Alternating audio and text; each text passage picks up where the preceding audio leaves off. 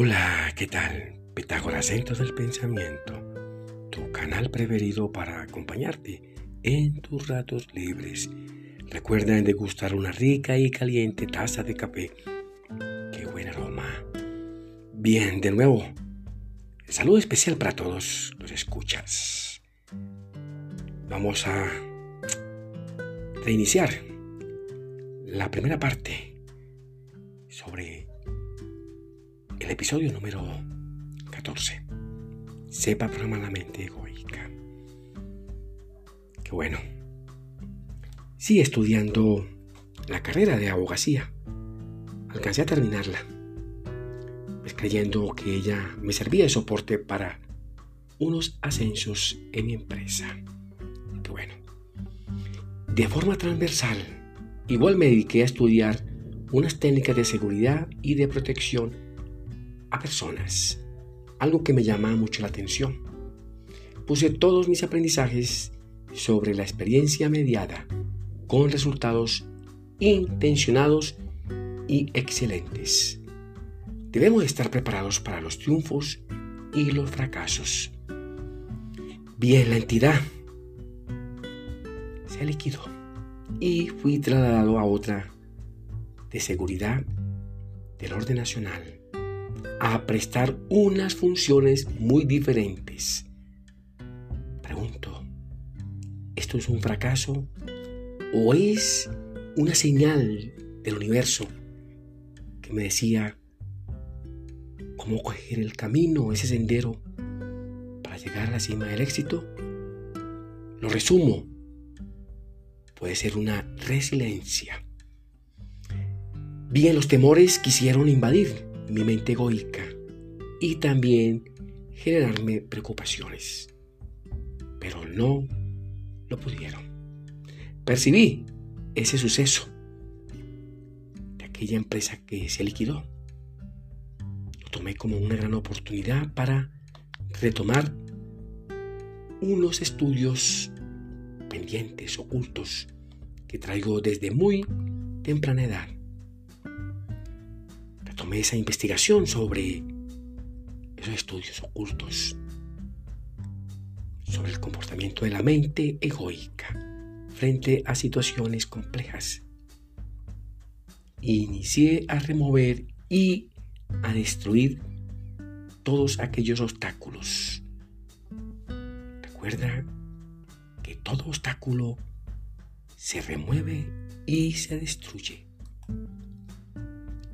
aprendí a construir mis propios conceptos, los míos, estos. Y ello constituye al proceso de una mejor y poderosa estructura mental egoica.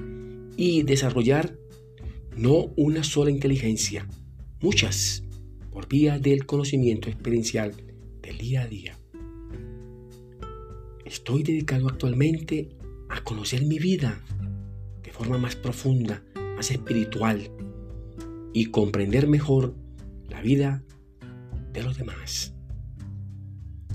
Si te enfrentas a los temores, a los criterios, a las creencias, a la ignorancia, a la pobreza, a la miseria, a las angustias, a los sufrimientos y al dolor, entre otros, si lo vas a hacer, ten cuidado.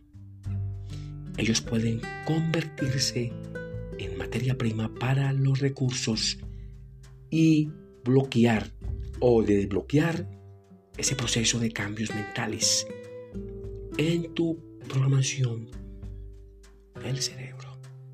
Qué bueno. Te aconsejo que nunca abandones el sendero que te lleva hacia el éxito. Lo ideal es continuar cosechando los mejores o las mejores experiencias y saber compartirlas. A eso llegamos a este bendito mundo, a recibir y compartir. Bien, no pude ascender en aquella empresa, aunque estudié la carrera del derecho, pues fue liquidada y como les comenté, me trasladaron a otra empresa a cumplir funciones diferentes. Así son las cosas de la vida, del destino. Así nos gobiernan Estoy aquí acompañado de mi computador, que también hace de máquina de escribir. Aquí recopilo todas mis experiencias basadas en tres ejes temáticos. La teoría de la programación estructural cognitiva, llamada ahora programación neurolingüística. Segundo, el método de la enseñanza para formar líderes cognitivos con base en el aprendizaje experiencial mediado.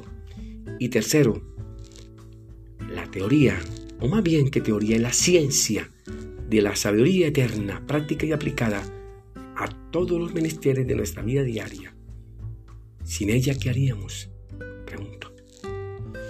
Bien, no me arrepiento de haber laborado casi 37 años en temas de investigación con el Estado. No me arrepiento. Así son las leyes del destino que nos gobiernan. Mi gran deseo es continuar recibiendo y compartiendo experiencias del día a día. Recuerda, no estás aquí viendo este contenido por simple casualidad.